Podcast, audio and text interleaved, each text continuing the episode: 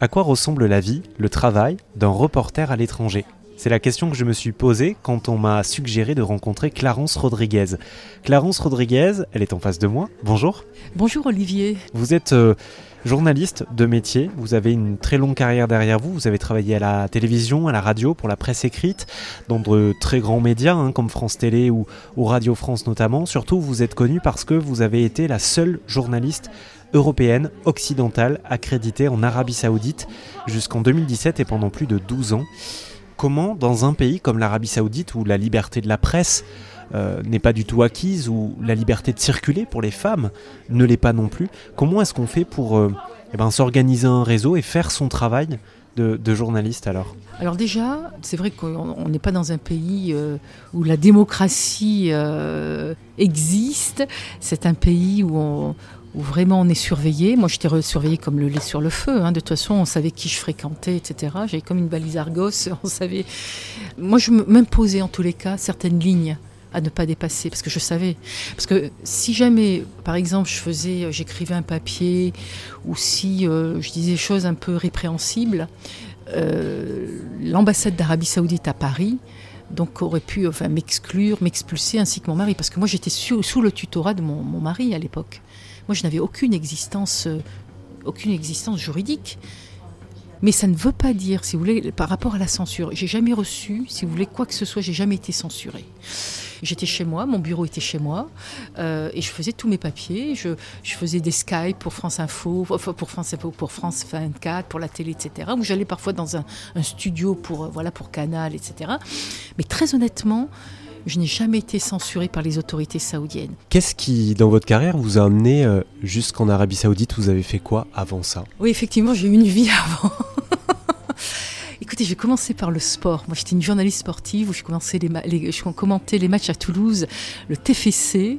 J'ai connu la, belle épopée euh, toulousaine, la Coupe d'Europe avec les Passy, Beto Marsico, Tarantini, Yannick Stopira. Euh, j'ai commenté les matchs de, Stade Toulousain aussi, de rugby. Donc, vous voyez, j'ai vraiment, parce que je suis une passionnée de sport. Donc, j'ai commencé par le sport. Et, euh, ensuite, bah, écoutez, voilà, les aléas, les circonstances de la vie ont fait que bah, je suis allée à Paris où je, présentais euh, une émission en direct, euh, mais dans les conditions euh, extrêmes, c'est-à-dire je sautais en parachute, je faisais du parapente, je faisais du ski extrême, etc. C'était pour une émission qui s'appelait Sport Loisirs le dimanche après-midi. Et puis ensuite, j'ai intégré la rédaction nationale de, de FR3 à l'époque, et qui est devenue France 3. Et puis ensuite, voilà, j'ai été engagée rédactrice en chef adjointe grâce à un homme qui m'a tendu la main, qui est, qui est toulousain, Jean-Marie Belin. J'aime le mouvement. Je pense que quand on est journaliste, il ne faut pas rester se scléroser. Moi, la sclérose... Euh, point trop n'en faut. C'est pour ça qu'encore aujourd'hui, si vous voulez, je suis toujours, voilà, je suis ouverte, voilà, il y a des opportunités ou des occasions, mais c'est toujours, si vous voulez, moi, le moteur, c'est la passion. Et c'est quoi qui vous passionne dans le sport alors?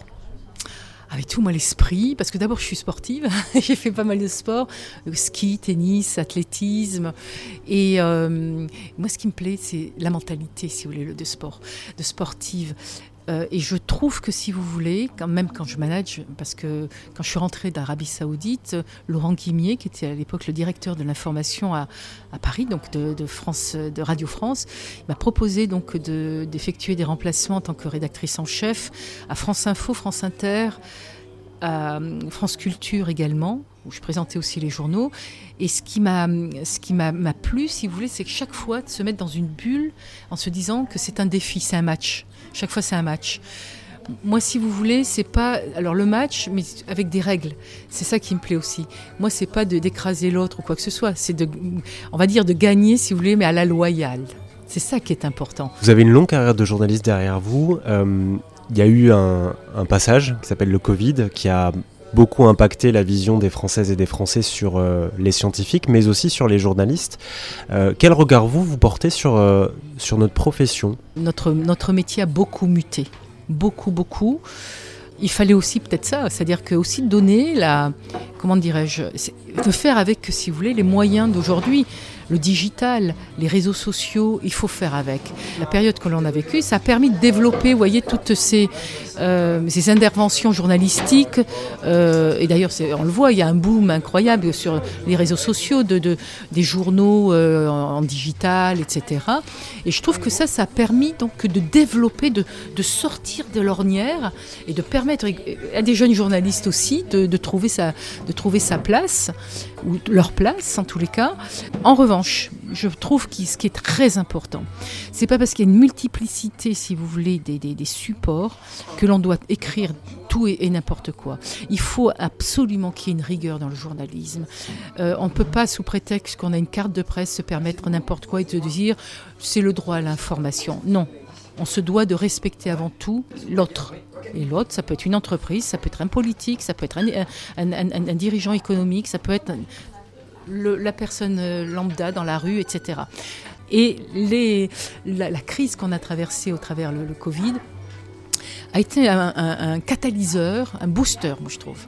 Quand on m'a dit d'aller vous, vous parler, j'ai remarqué que vous portiez tout le temps un chapeau, vous l'avez dit. Ça vient d'où ça?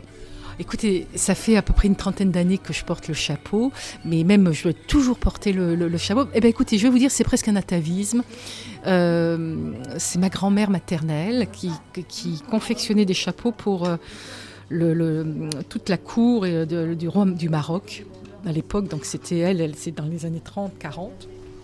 Ma maman aussi portait le, chapeau. Et donc, euh, mais je ne l'ai pas porté quand j'étais jeune, mais c'est un peu plus tard.